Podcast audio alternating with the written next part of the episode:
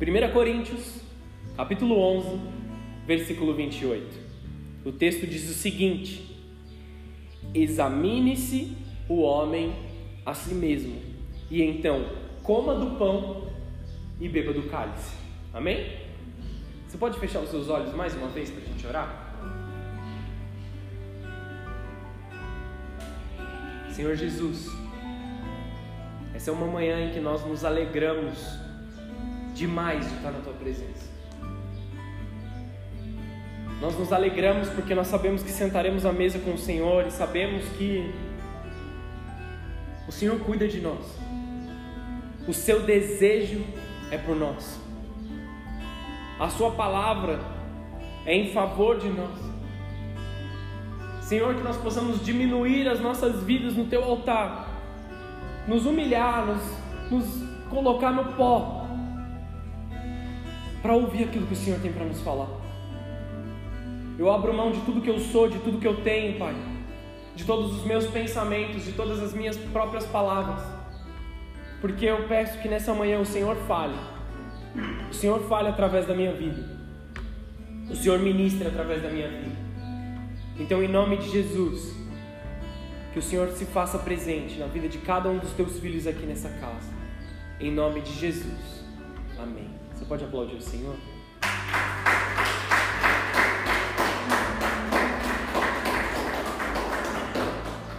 Glória a Deus, amém? Quando nós falamos da ceia, nós entendemos que é algo que nós fazemos em memorial até que Jesus venha. Nós fazemos isso aguardando a vinda de Cristo, desejando a vida de Cristo. E o que eu quero te dizer é que a ceia não é para os religiosos, não é para os bons, não é para aqueles que estão prontos, que estão preparados, que estão cheios da glória de Deus e sabem que estão cheios da glória de Deus. Talvez esses tenham se embriagado e perdido o caminho, achando que são melhores do que os outros. A ceia é para pecadores, como eu e como vocês. Todo aquele que sabe que pecou, que sabe que errou e sabe que precisa da vontade de Deus, esse precisa também da ceia. Assim como há muito tempo atrás nós aceitamos a Jesus, e se você ainda não reconheceu a Jesus como seu Senhor e Salvador, você pode fazer isso nessa manhã. Mas assim como todos nós entregamos a nossa vida para Jesus em algum momento, na ceia nós fazemos um memorial lembrando de quem é a nossa vida lembrando de a quem nós pertencemos, quem é o nosso Senhor, quem cuida de nós. Então o tema dessa mensagem nessa manhã é examine-se. O texto diz: examine-se o homem a si mesmo. Olhe para dentro de você mesmo. E então coma do pão e beba do cálice. Comer do pão e beber do cálice é, uma, é a vontade de Deus. Amém? Deus quer que você participe disso, Deus quer que você faça parte disso. Muitas igrejas criaram uma doutrina de que a, a ceia é só para aqueles que são batizados ou só para aqueles que não pecaram ao longo da semana, ao longo do mês. Mas quantos de nós podemos dizer que não há nenhum tipo de pecado dentro de nós? Nós somos santos porque estamos resistindo ao pecado, temos vencido ao pecado. Temos lutado contra o pecado, temos lutado contra as coisas das trevas e estamos buscando prevalecer. Amém? Mas em nós, em algum momento da nossa vida, habitou o pecado. É o que a Bíblia diz. O pecado habitou no coração de todo homem. Então, quando realmente seremos justos? Quando realmente teremos o nosso próprio mérito? Ninguém tem algum tipo de mérito na presença de Deus. Nenhum de nós. O mérito não é nosso. O mérito é de Cristo. Sempre foi de Cristo. Nós não podemos tirar o mérito de Jesus na cruz e colocar ele sobre nós porque nós fizemos, porque nós oramos, porque nós buscamos vencer o pecado. Olha como eu sou bom, eu venci as drogas. Olha como eu sou bom, eu venci o álcool. Olha como eu sou bom, eu venci o adultério. Não é sobre nós e nunca será sobre nós. É sempre sobre Jesus. Tudo é sobre Jesus. É Ele quem nos auxilia a vencer todos os dias. Amém? Os que reconhecem que não podem fazer nada sem Jesus. A Bíblia não diz exatamente se você tem que ser batizado ou não, se você tem que ser membro da igreja ou não. Tudo, todas essas coisas são doutrinas criadas no, pelo homem. Não posso te dizer se elas foram criadas com boas ou más intenções, não sei te dizer isso. Não estava lá quando isso foi gerado. Mas o que a Bíblia diz é: todo aquele que precisa, que deseja mais de Jesus, deve fazer parte disso. Amém? Então vamos só por um momento tirar os olhos daquilo que nós faremos no final desse culto e colocar os olhos para dentro de nós, para dentro do nosso coração. Que cada um de nós possa se examinar nessa manhã. 1 Tessalonicenses, capítulo 5, versículo 5 até o versículo 10. Eu vou ler aqui rapidamente para a gente ganhar algum tempo e depois você abre na sua Bíblia porque nós leremos isso de novo, tá bom? Aqui Paulo está escrevendo algo, escrevendo uma carta para a igreja de Tessalônica, com conselhos da forma com que eles deveriam se analisar, se examinar e, e viver. As cartas de Paulo elas são tão ricas do, do Evangelho, elas são tão ricas da forma com que nós devemos viver, que eu realmente te aconselho a ler as cartas de Paulo de forma é, basicamente diária tá bom? Se você não tem o hábito de ler a Bíblia, nós teremos a oportunidade de iniciar um, um, um projeto de leitura bíblica aqui do Novo Testamento. Mas por enquanto eu te dou a dica: leia as cartas de Paulo, de Romanos em diante ali, tá bom? Para você entender como isso vai se aplicar diretamente à sua vida. Para a igreja de Tessalônica, a primeira carta que ele manda para Tessalônica, no capítulo 5 ele escreve assim: porque todos vós sois filhos da luz, filhos do dia. Nós não somos filhos da noite e nem das trevas. Não durmamos, pois como os demais, mas vigiemos e sejamos sóbrios. Lembra do, do culto passado que nós falamos do Getsemane? Jesus mesmo falou para eles: não durmam, vigiem, sejam sóbrios o pecado está à porta, você tem que resistir, você tem que vencer, amém? Paulo ele fala de novo isso aqui o que ele aprendeu de Jesus. Vigiemos e sejamos sóbrios. E aí continuando, porque os que dormem, dormem de noite, e os que se embebedam, embebedam-se à noite. Mas nós que somos do dia, sejamos sóbrios, vestindo-nos da couraça da fé e do amor e tendo por capacete a esperança da salvação. Porque Deus não nos destinou para a ira, mas para a aquisição da salvação por nosso Senhor Jesus Cristo. E morreu por nós, para que vigiemos, quer durmamos, vivamos juntamente com Ele. Quando Paulo está dizendo aqui sobre a noite e o dia, ele não está dizendo simplesmente sobre quando o sol se põe e quando o sol nasce. Ele está dizendo o caráter também pelo qual nós fazemos as coisas. Aqueles que se embebedam, se embebedam de noite. O que, Paulo está dizendo? Que aqueles que fazem aquilo que é errado, aqueles que perdem a sua sobriedade, eles fazem no escuro, escondidos. Amém? Nós que não temos nada para esconder nas nossas vidas, fazemos isso de dia, a luz para que todos possam ver. Nós que fazemos aquilo que é certo, nós não temos que nos esconder. Nós que oramos e buscamos a vontade de Deus, oramos e permitimos que qualquer um possa ver enquanto nós fazemos essas coisas. Nós fazemos as nossas boas obras diante da luz. Nós não temos o que esconder. Nós não temos aquilo que, que guardar das nossas vidas e se esconder. E para que nós possamos ter certeza que nós estamos no caminho certo, que nós vivamos na luz, que nós estejamos na luz. Se você está em um lugar onde as coisas estão escondidas, a tentação de fazer algo errado, ela é maior. Mas lembre-se, quer você esteja na luz do dia, quer você esteja na escuridão da noite, Deus sempre está lá olhando o que você está fazendo. Ah, eu não vou contar para ninguém o que eu fiz porque eu errei e ninguém nunca vai saber que eu errei. pode até que seja, pode até que seja que ninguém saiba. Ninguém da igreja saiba, ninguém da sua família saiba, ninguém te acuse por aquilo que você fez errado. Mas Deus sabe. E é o coração de Deus que você está entristecendo. É o Espírito Santo que você está entristecendo por ter feito algo que não, que não o agrada. Paulo ele começa elogiando a igreja de Tessalônica pela sua permanência. Ele fala assim: glória a Deus pela sua permanência, pela forma de viver. Está falando assim: muito bom que vocês o fazem na luz, que vocês são sóbrios e estão na luz. E aí ele, ele fala de se, embebedar, tá bom? Mas se embebedar é só um exemplo do qual nós podemos perder a nossa sobriedade. Existem as drogas, existem aquilo que nos faz mal, claramente, mas existem as coisas que não são claras para nós, que nos fazem mal também. Como as mentiras, como os enganos, as traições, os adultérios, as conversinhas, as palavras que tiram a nossa sobriedade.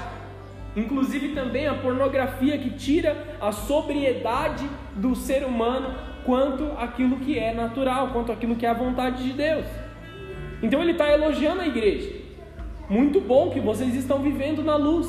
Muito bom que vocês têm permanecido.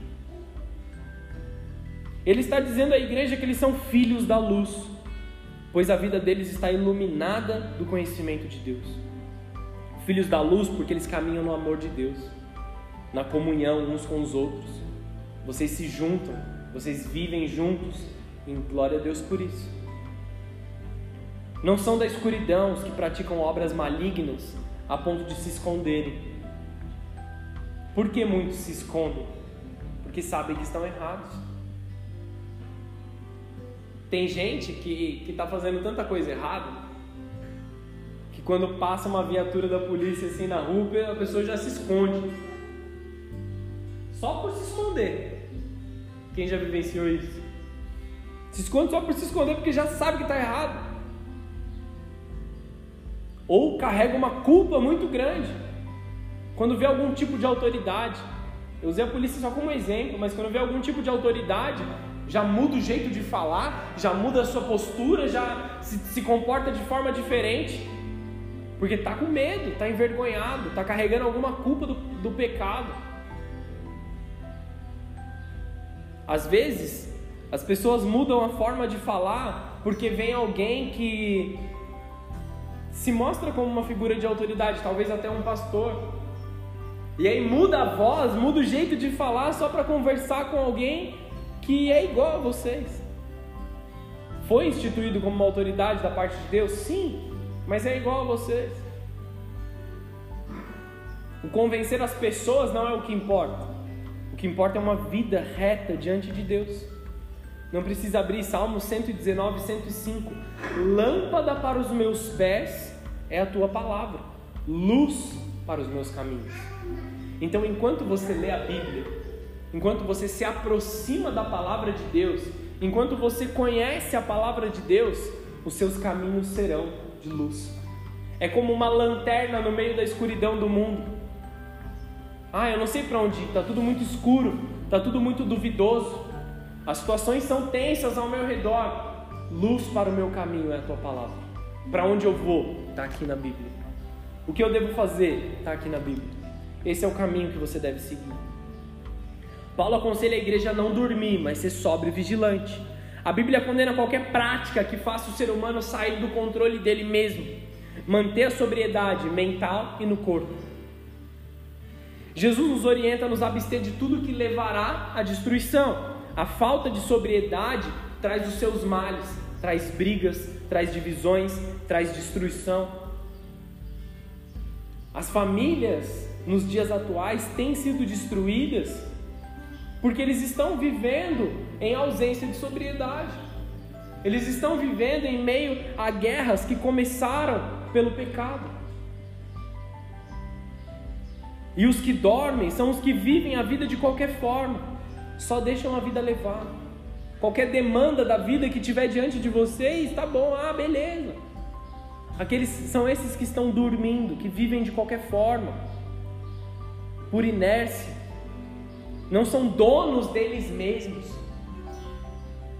Pessoas que não, não estão ali é, no, no, no assento do motorista da sua própria vida, entende? Não tem o controle sobre a sua própria vida, mas ficam sendo empurrados por aqueles que desejam a maldade. Não tem o controle mais. Nessa manhã, retome o controle da sua vida. Retome o controle das suas próprias decisões por você. Pare de ser empurrado pelos outros. Só vivem, só estão ali. Tem gente que só está vivo, só está ali parado. Pessoas entregues a uma situação qualquer que é proposta para eles. Qualquer beijinho, qualquer abracinho tá ótimo, porque eu não tenho nada afinal, né? O pecado lhe gera uma vergonha, um sentimento de indignidade e de tristeza profunda. Eu entendo, amém? Aqueles que erraram, desviaram seu percurso e aí, por algum motivo, abandonaram a igreja. Eu entendo que pode acontecer essa tentação.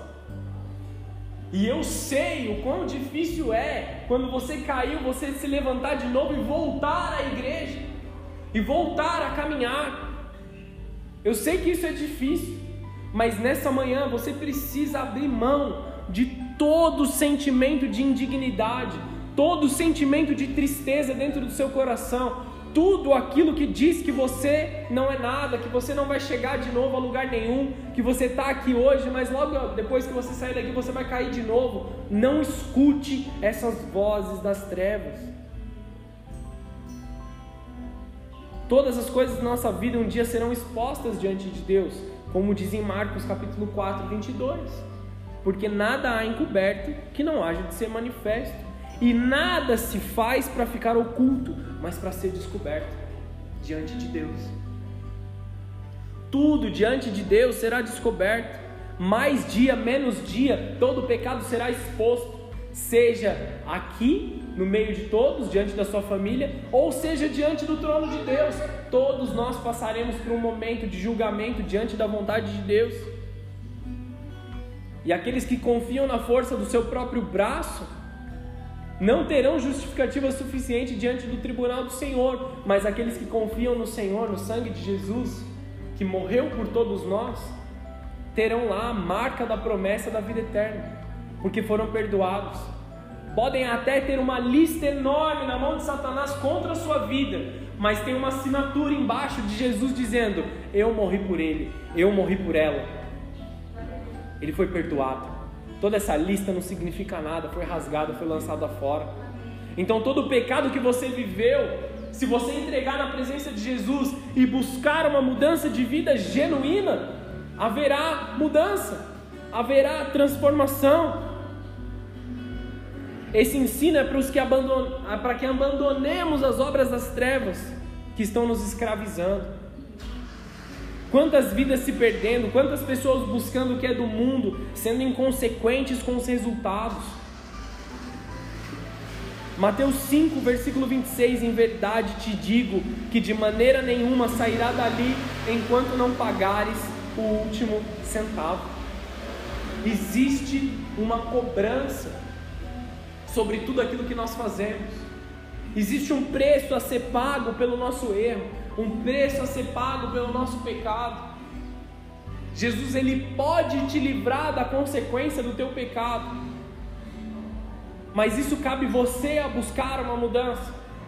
Jesus com certeza te libertará da condenação do pecado, que é a morte eterna. Amém? Mas pode ser que haja uma consequência do seu pecado. Hipoteticamente dizendo, existe um casamento em que o marido e a mulher têm vários filhos.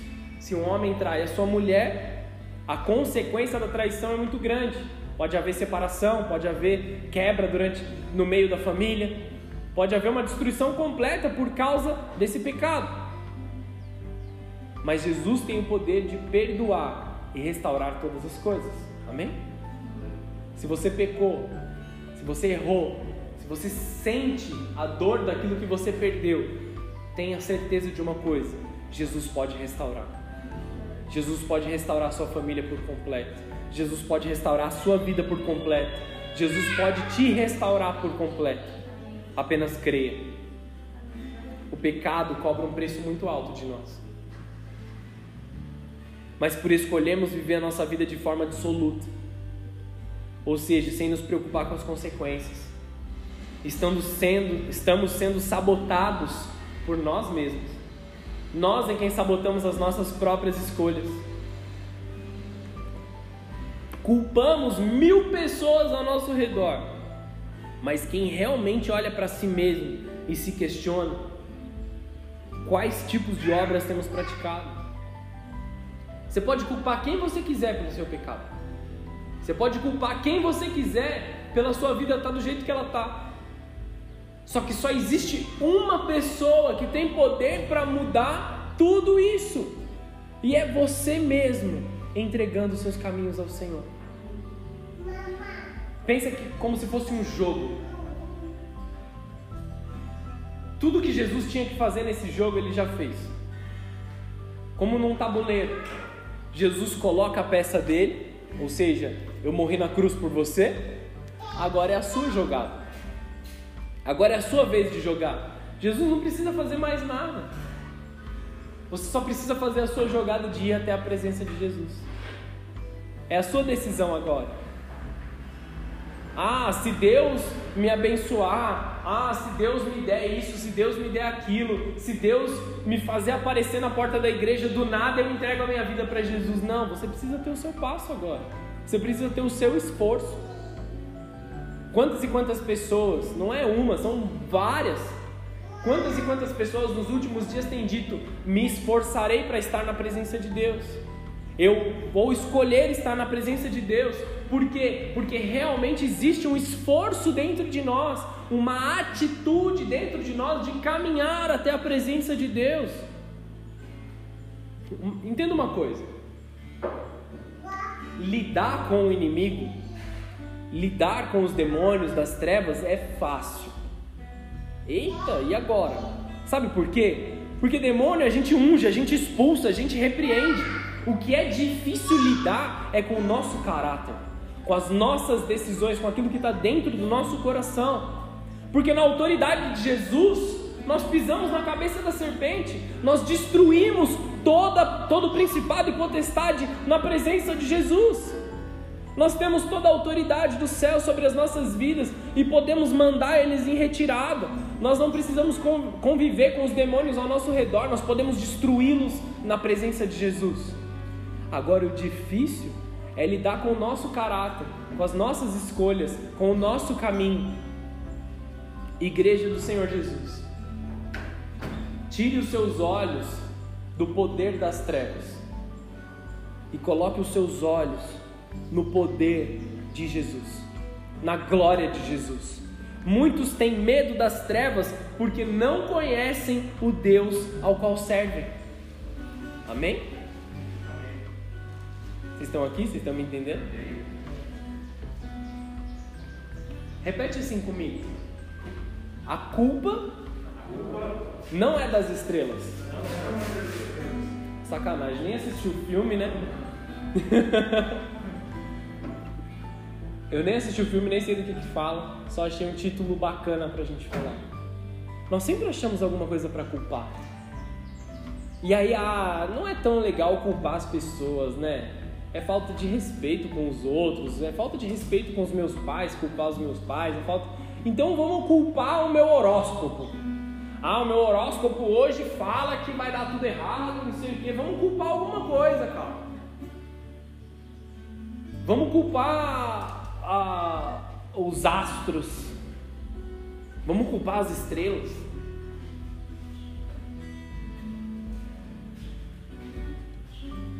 Satanás não é culpado das suas escolhas.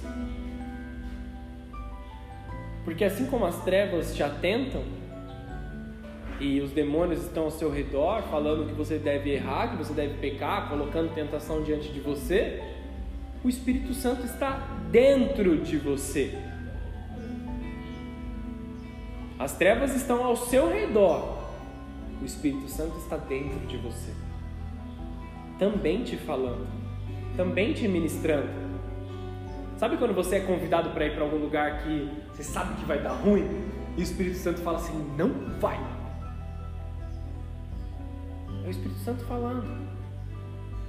Sabe quando você está louco de raiva com alguém, você quer já chegar na voadora, já chegar, vou, vou pecar, hein, cara? Ó, me segura aqui que eu vou pecar. E o Espírito Santo fala: calma, se controla, não fala desse jeito, não age dessa forma. O Espírito Santo te, te ministra, te ensina, te fala. Aí, aí, aí, aí. Então, é onde entra a sua escolha. Vamos dizer que tem alguém diante de você querendo brigar com você, jogando um monte de mentira na sua cara, falando um monte de bobeira. Vou usar o Will de exemplo aqui. Tem alguém que vem para você depois do culto e começa a brigar com você. Ah, começa a falar um monte de bobeira. Você sabe que é mentira. E aí tem um bichinho ali atrás. Dá um soco nele, cara. Dá um murrão nele, derruba ele. Porque esse é o tipo de atitude que as trevas querem que a gente tenha. E o Espírito Santo simplesmente fala assim: vai embora, perdoa e vai embora. Ele nem te conhece, ele nem sabe o que você está vivendo. Só perdoa, cara. Deixa ele lá, deixa ele livre. Não fica, não, não briga, não fala, não responde. Aí o Will tem que tomar uma decisão. Ele vai lá derrubar o cara na porrada ou ele vai perdoar? Entendeu? O Espírito Santo sempre fala. Deus sempre fala conosco. Deus sempre nos ministra. Mas nós temos que tomar decisão. Você levanta suas mãos assim, ó. Repete assim comigo. Eu tenho, Eu tenho o poder de escolher. Deus te deu isso. Deus te deu isso. É você quem escolhe. Ah, mas a minha vida tá uma zona. Tudo bem. Eu entendo. Tá muito difícil. Escolher isso aqui agora é, é, é completamente o contrário de todas as escolhas que eu tenho feito. Eu entendo isso. Só que existem ciclos na nossa vida. Tudo são ciclos. Você planta uma coisa, daqui a pouco você vai colher. Aí você planta e você vai colher. Você planta e você vai colher. Tudo acontece num ciclo, num ciclo e vai se repetindo. Existem ciclos de maldade e ciclos de bênção, ciclos de maldição e ciclos em que a presença do Senhor está revelada sobre nós. Você pode estar vivendo em ciclos e ciclos de maldição, em que você planta e você colhe destruição, planta destruição e colhe destruição. E aí quebrar esse ciclo é difícil. Porque muitas vezes significa dizer não para tudo que você está acostumado. E aí você quebra o ciclo, destrói ali aquele ciclo e sai e vai viver uma coisa nova, que é diferente, que requer um esforço diferente de tudo aquilo que você está vivendo. Eu entendo. Só que a escolha é sua. A escolha é sua. Resgate dentro de você a esperança de que algo pode mudar. Resgate dentro de você a fé de que Jesus morreu por você e quer te dar uma vida nova. Quero fazer algumas perguntas para que vocês reflitam nessa manhã. Qual o papel da voz de Deus na sua vida? Essa voz do Espírito Santo, essa voz do Senhor falando a você intimamente, particularmente, qual o papel dela na sua vida? Quando foi a última vez que você buscou a opinião de Deus a respeito das suas decisões? Deus, eu tenho uma decisão muito importante para tomar. O que eu faço? Deus responde, cara. Só basta você orar. Quando foi a última vez que você ouviu a Deus antes de tomar uma decisão? Quando você ora, porque a gente já entendeu que é importante orar, amém? Quando você está orando, é um monólogo ou é uma conversa? Qual a diferença entre rezar e orar? Rezar são repetir algumas palavras sem a intenção de ouvir uma resposta daquele com quem você está dizendo. As rezas, elas são palavras bonitas de fato, mas elas não contam com a intenção de que você vai receber uma resposta. A oração é uma conversa com o Pai. Jesus nos deu a oração que nós chamamos de o Pai Nosso. Mas não é para ser repetido o Pai Nosso como simplesmente palavras lançadas ao vento, mas nós oramos isso com a intenção de que Jesus responda aquilo que nós estamos dizendo. É uma oração modelo. Mas enquanto nós oramos, nós falamos do coração. Nós não simplesmente repetimos as palavras. Amém? A oração não é respondida pelo muito repetir a mesma coisa, mas pela sinceridade do coração daquele que diz poucas palavras. Separe um tempo para convidar a Deus para uma conversa. Ah, mas eu não preciso que alguém ore por mim, eu não preciso que o pastor ore por mim e tal. Tudo isso é bom. Que as pessoas orem por você, que que outras autoridades espirituais orem por você, tudo isso é muito bom. Só que você também tem que orar por você mesmo. Você tem que ir lá e, e pedir ao Senhor. Separe um momento do seu dia para conversar com Deus. As pessoas que você gosta, você não espera um momento do dia para você estar junto e conversar?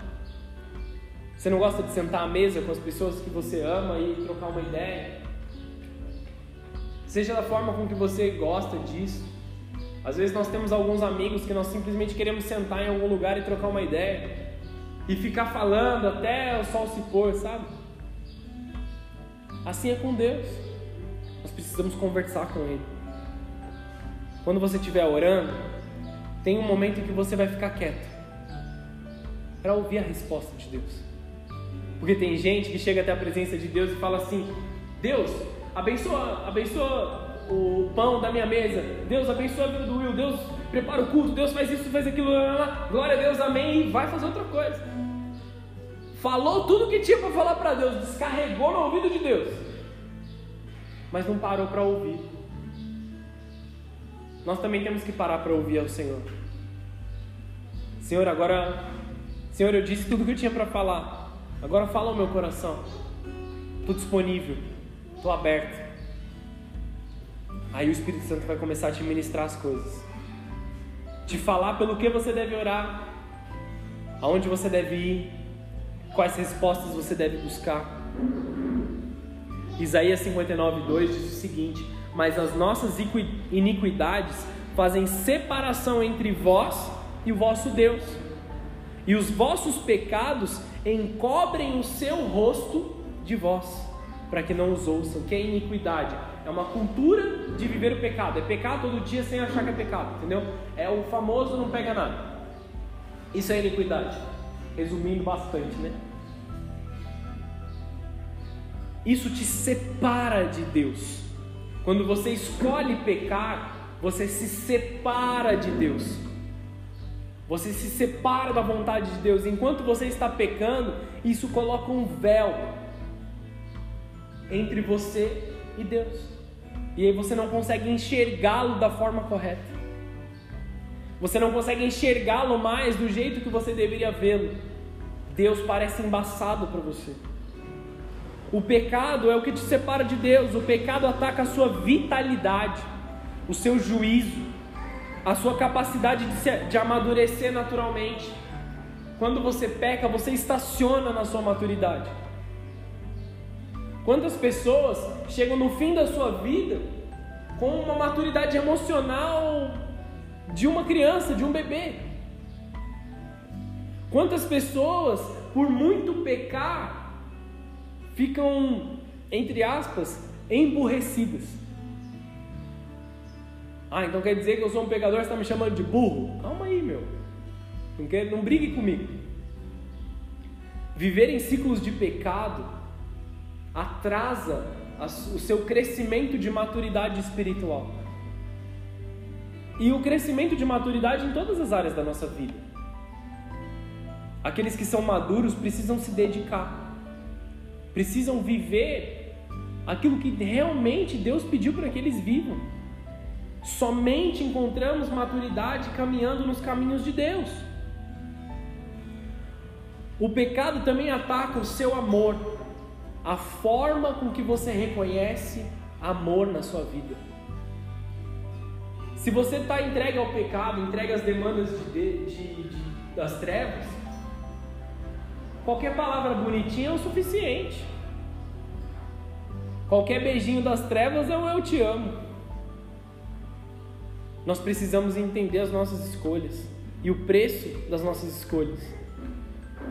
O pecado ataca a força do ser humano, faz ele fraco, faz ele desequilibrado emocional, emocionalmente, racionalmente. A paixão e o propósito que nós possuímos pode estar em risco diante desse pecado, diante das, da, das decisões das trevas. Não se engane, o pecado ele é perigoso e prejudicial de todas as formas. Existe algo que eu ministrei recentemente aqui sobre a paz momentânea. A paz momentânea é o prazer que nós temos em fazer alguma coisa que é errado. Usar drogas, por exemplo, tem um prazer. Existe um prazer ali enquanto você está usando o que você estiver usando. Você se sente leve, se sente em paz, seja o que for o que você se sente aí. Só que quando acaba o efeito, a paz momentânea ela vai embora. E quando ela vai embora, tudo que é ruim vem de uma vez só. Tudo que é ruim te ataca de uma vez só. A depressão vem com todas as, todas as forças. A tristeza vem com todas as forças sobre você. O sentimento de solidão, o sentimento de, de abandono te ataca de uma forma muito profunda. Envolver-se com o pecado, ou melhor dizendo, escolher o pecado, é praticamente trocar o positivo a curto prazo por um negativo a longo prazo. Aquilo que é ruim a longo prazo. Depois que o pecado termina, ele nos fere com consequências de morte. Quem está aqui, amém? Cristo vivendo em nós faz com que internamente não tenhamos nenhum tipo de desejo por Ele e possamos resistir à tentação. Existe uma, uma chave aqui no pecado, uma porta a ser aberta e fechada. Gênesis 4, 7, está lá Deus falando para Caim: O pecado ameaça a porta e ele deseja conquistá-lo, mas você deve dominá-lo. Se Deus diz que nós devemos dominar o pecado, quer dizer que Ele tem total intenção em nos ajudar a dominá-lo. Deus não mente, Deus não brinca com a gente. Então, se Ele fala para o homem, você deve dominar o pecado, quer dizer que nós temos a capacidade em fazê-lo. Amém? Tudo aquilo que Deus te pede para fazer, Ele mesmo colocou a capacidade dentro de você para conseguir fazê-lo. É difícil no, primeiro, no princípio. O primeiro degrau da escada é sempre o mais difícil de você subir. Só que depois que você já embalou e está subindo, é mais fácil. O que você não pode fazer é parar no meio da escada. Senão vai ser difícil subir de novo. Amém? Então entendemos que a porta para o pecado, a porta que nós não podemos abrir para o pecado, é o desejo. Tiago 1,15: Esse desejo, tendo concebido, dá luz ao pecado. Eu desejo, e aí eu vou buscar aquilo que é errado, eu caio no pecado. Portanto, cadê o seu esforço de lutar? O homem de Deus se leva, homem de Deus, se levante e guerreie pela sua vida. Lute pela sua vida, lute pela sua santidade, lute por aquilo que o Senhor quer para a sua vida. A radicalidade que Jesus espera de nós está nas nossas atitudes em vencer o pecado. João 8,34: Todo aquele que vive pecando é escravo do seu pecado. Lute contra isso. Lute contra as trevas. Existe um texto em Marcos 9:43, eu não vou ler aqui só para gente ganhar um tempo. Jesus fala assim: se a tua mão te faz pecar, corta ela e lança fora. Melhor você entrar sem uma mão nos céus do que ir com as duas mãos para o inferno. E ele fala a mesma coisa do nosso olho. Se o nosso olho faz pecar, arranca o seu olho e joga fora, porque é melhor você ir cego para os céus do que vendo muito bem e ir direto para o inferno.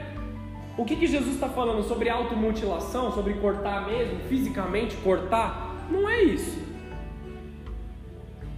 O que Jesus está dizendo é sobre a radicalidade em lidar com o pecado. Melhor eu cortar minha mão do que usar minha mão para o pecado.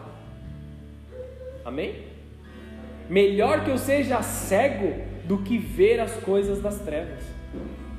Melhor que eu seja surdo do que ouvir as coisas das trevas. Amém? Tudo aquilo que foi feito, única e exclusivamente para destruir você, sua família, seus relacionamentos, tudo aquilo que tem qualquer tipo de valor para você, o pecado quer destruir. Repete, repete assim comigo. Hoje eu estou todo didático, né? Repete assim comigo. Pessoas maduras, Pessoas maduras sabem dizer não. Sabem dizer não. Isso é verdade. Por quê? Não para toda hora? Não para todo mundo? Não. Não ao tempo errado das coisas. Não aos lugares errados não as atitudes erradas, não as companhias erradas, não as conversas erradas, não ao momento errado de cada uma das coisas. Muitas coisas são importantes na nossa vida, amém? Só que existe um tempo certo para fazer todas as coisas. Se eu fizer, se eu tentar resolver todos os problemas do meu trabalho, por exemplo, agora, eu estou errando Existe um tempo certo de todas as coisas. Existe o tempo de descansar, existe o tempo de trabalhar. Existe o tempo de ir abraçar, existe o tempo de se abster de abraçar. Existe o tempo de falar as palavras que devem ser ditas. Existe o tempo em ficar quieto. Está escrito em Eclesiastes 3, depois você lê lá com mais detalhes. Existe um tempo para todas as coisas. Então, no tempo certo, sim. No tempo errado, com certeza não.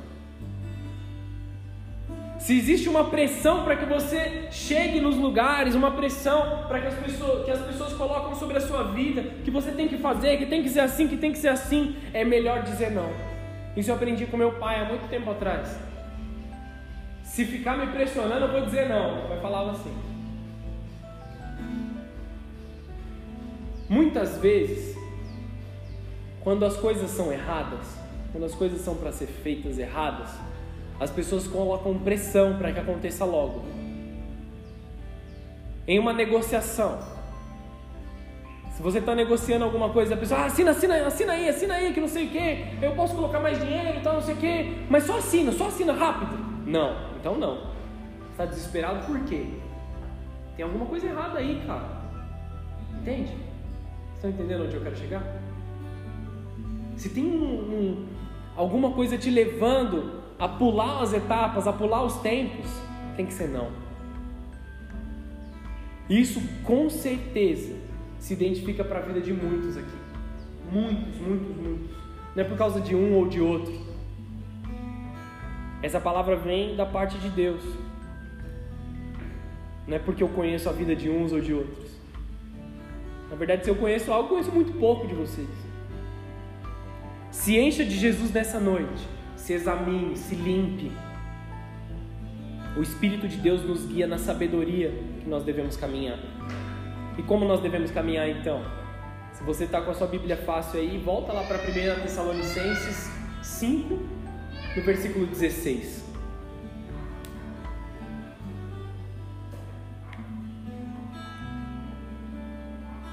Depois de Paulo dizer tudo o que ele tinha para dizer ali, que a igreja estava bem, que a igreja estava caminhando na luz, ele dá alguns conselhos de como as pessoas devem seguir.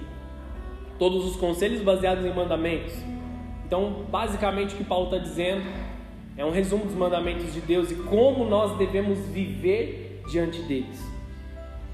Em primeiro momento, 1 Tessalonicenses 16, Deus, é, Paulo diz: regozijai-vos sempre. Deus espera uma resposta de alegria em tudo que nós vivemos. Deixa aberto aí que eu vou continuar lendo, tá? Só vou fazer algumas pausas aqui. Devemos ter uma resposta de alegria sempre diante de todas as coisas. tudo o que reclamamos é roubado de nós. Tudo aquilo que a gente é, faz de, de má vontade é tirado de nós. Se nós não temos alegria com as coisas, isso é roubado, porque nós entregamos para as trevas.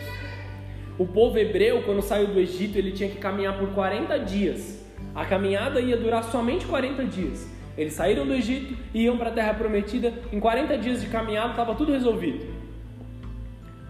Porém, eles tinham o hábito de reclamar das coisas. Eles estavam escravos aqui. O pecado tinha escravizado a mente deles. Opa. O pecado tinha escravizado o pensamento deles. Eles estavam livres fisicamente, mas mentalmente estavam escravos. Não dá tempo de eu te explicar isso com detalhes, mas para cada dia que eles reclamaram no deserto, eles viveram mais um ano no deserto. Para cada dia que eles reclamaram de Deus, mais um ano eles tiveram que caminhar e ficaram caminhando em ciclos, em ciclos, em ciclos, porque não havia alegria neles em ter sido libertos. Amém? Regozijai-vos sempre. Cada vez que você reclama de algo, isso te escraviza. Você é fadado a passar mais um ano convivendo com aquilo que você reclama. Base bíblica para isso, amém? Aquilo que você abençoa e agradece a Deus se multiplica na sua vida. Por cada dia reclamado, um ano de atraso. Para cada dia abençoado pela sua boca, você ganha mais vida nos seus dias e multiplica a sua alegria para todos os dias. Se eu reclamar da minha esposa, eu a amaldiçoo. Se eu abençoá-la, nosso casamento será abençoado. Minha vida será abençoada. Seja grato e alegre em Cristo, não menospreze a alegria do próximo. Isso pode ser tropeço para ele e condenação para sua própria vida. O próximo preceito apostólico aqui de Paulo, versículo 17: Orai sem cessar. Não existe e nunca existirá um limite para a oração. É algo que Deus espera de nós. As pessoas dizem assim: tudo que é excesso é ruim. De fato, a maior parte das coisas, mas orar em excesso não é ruim. Amém? Porque orar vai te levar mais próximo do Senhor, vai te levar a agir, vai te levar a fazer algo diferente. Ore sem cessar, não para de orar, continua orando, continua vivendo com, no altar de Deus. Não recebeu a bênção? Orai sem cessar. Tá difícil? Orai sem cessar. Bate, busca, tenta alcançar com todas as suas forças. Como você pode vencer o mal desse mundo sem estar conectado com a luz de Cristo? Crie um momento de oração, crie um momento para estar com Deus, dedique-se a isso. Alguns que têm uma vida mais, mais conturbada, cheia de atividades, coloque um despertador no seu celular. Todo dia, às 6 horas da tarde, sei lá, eu vou orar. Qual é o melhor horário para você? Quanto tempo você pode dispor na presença de Deus? Orai sem cessar. Orai sem cessar. Esconda-se para estar com Deus. Quando a gente quer fazer as coisas que a gente gosta, a gente não se esconde. Ah, eu vou assistir televisão agora e eu não quero ser incomodado, então desliga o celular. Ninguém vai me ligar agora, eu vou assistir televisão. A gente não se esconde para fazer algumas coisas, se esconda para estar com Deus. Jesus fazia isso. Jesus acordava cedo antes de todo mundo e ia para o monte sozinho, só para orar, para estar com Deus. Se Jesus, que é Deus, manifesto em carne, orava, quanto mais nós não precisamos orar. Estou chegando ao final. Em tudo dai graças, porque esta é a vontade de Deus em Cristo Jesus para convosco. É o que o texto continua dizendo. Deus é quem prepara dias bons para as nossas vidas. Mas muitos vêm à igreja, são curados, têm as suas famílias restauradas, têm a sua vida mudada, mas não são gratos. Ingratidão é um dos piores pecados, é um dos pecados que me parece mais sujo. Porque ingratidão é algo que contamina, é algo que entristece, é algo que rouba fé é algo que rouba a esperança. Quantas pessoas não foram auxiliadas por Cristo, não voltar e não voltaram para dar glória a Deus? Quantas pessoas não tiveram a sua vida transformada, a sua vida mudada, e assim que houve um, um leve alívio da sua vida, fugiram e foram para outros lugares? Volte em gratidão ao Senhor. Quantas pessoas não foram tratadas pela igreja quando não tinham mais o problema que doía, abandonaram a igreja? Gratidão é permanecer em Cristo, permanecer na igreja, na presença, com a família. Gratidão a Deus é saber o que Ele fez por nós na cruz e viver uma vida que agrada a Ele, uma vida reta, íntegra. Atitudes de gratidão, atitudes de adoração, não são palavras, não é sobre palavras, não é sobre eu virar e falar assim, irmão, eu sou muito grato pela sua vida, você fez grandes coisas por mim, é ter uma atitude que demonstre isso. Se alguém te deu algo que talvez você nunca consiga retribuir, a forma de você ser grato é lutar para que você nunca perca aquilo. E que você multiplique aquele dom que foi te dado, aquele presente que foi te dado. Se alguém te deu algo, lute para que aquilo seja acumulado na sua vida, em gratidão à pessoa e em gratidão a Deus.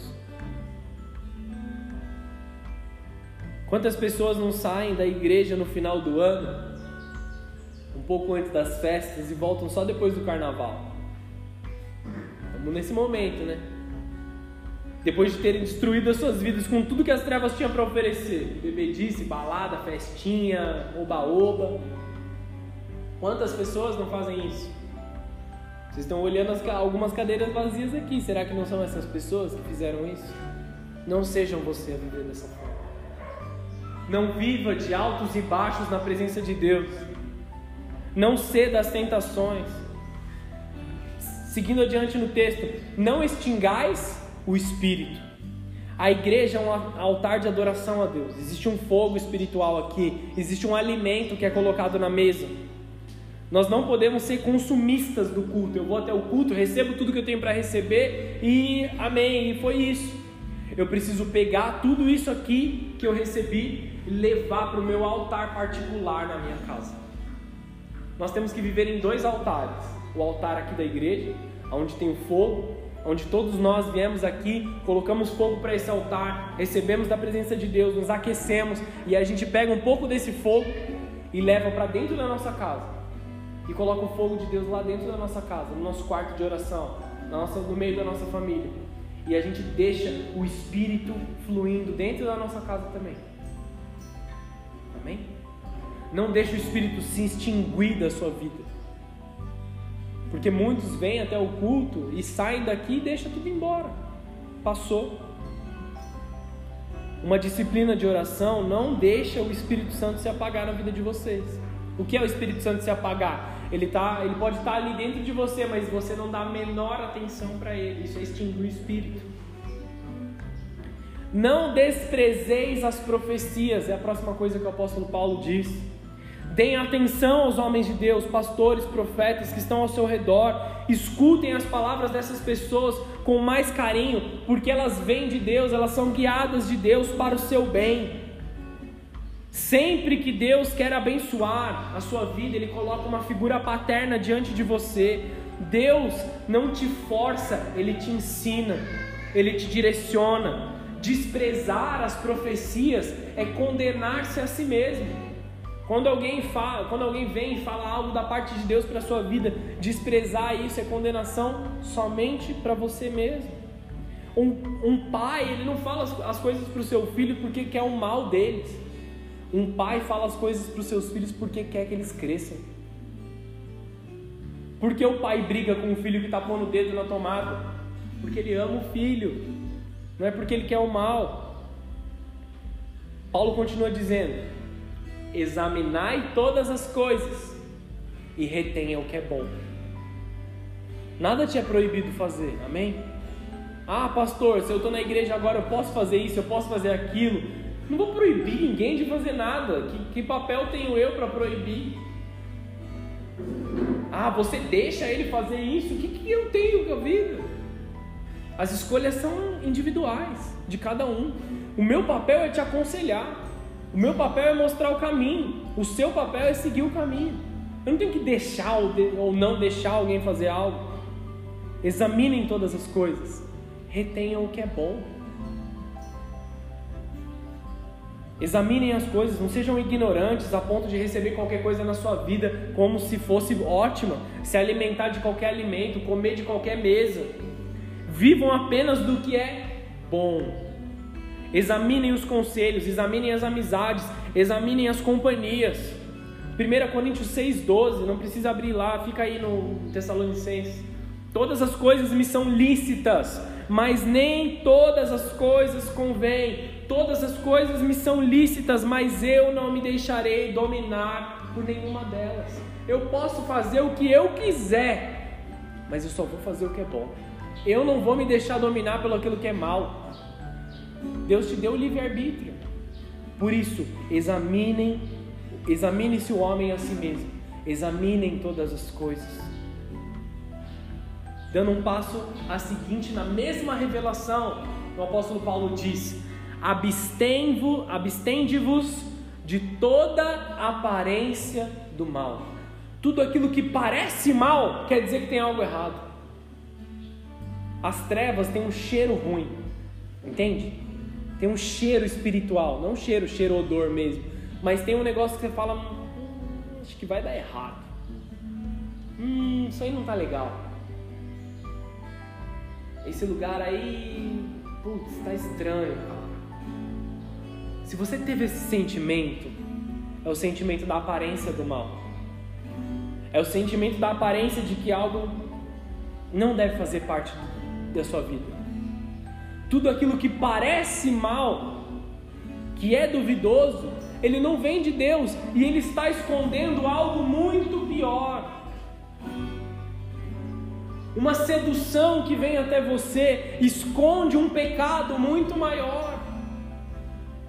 Uma mentira que vem até você, uma palavra que, que é que alguém veio falar para você de outra pessoa, esconde um pecado muito maior. Fujam corram de toda a aparência do mal. Toma aqui, é só um golinho. Esse golinho esconde algo muito pior. Não pega nada, não faz mal. Fujam da aparência do mal. Muitos oram o Pai Nosso, sabem orar, e aí todos os dias se levantam e falam assim: Não nos deixeis cair em tentação. Mas estão só espiando as trevas. Não me deixa cair em tentação, Igor. Está lá no celular vendo um monte de coisa errada. Como que você ora por algo que você mesmo está procurando, entendeu? Você ora contra algo que você está querendo. Não me deixa cair em tentação. Tum, desliga e joga longe. Foge da aparência do mal. Uma coisa se liga a outra na palavra de Deus. A palavra é uma só. E encerrando aqui o conselho do apóstolo Paulo, o mesmo Deus de paz vos santifique em tudo, e todo o vosso espírito, alma, corpo, e sejam plenamente conservados, irrepreensíveis para a vinda do nosso Senhor Jesus. Santificai-vos é dedicação, separação, limpeza das nossas vidas, de nós, das nossas vontades, dos nossos pensamentos, do nosso humor, do nosso vocabulário, das nossas atitudes. Santificai-vos. Examine-se o homem a si mesmo e santifique-se. Peça perdão. Se, se, se dedique a se afastar dessas coisas. Nós somos compostos por três coisas corpo, alma e espírito.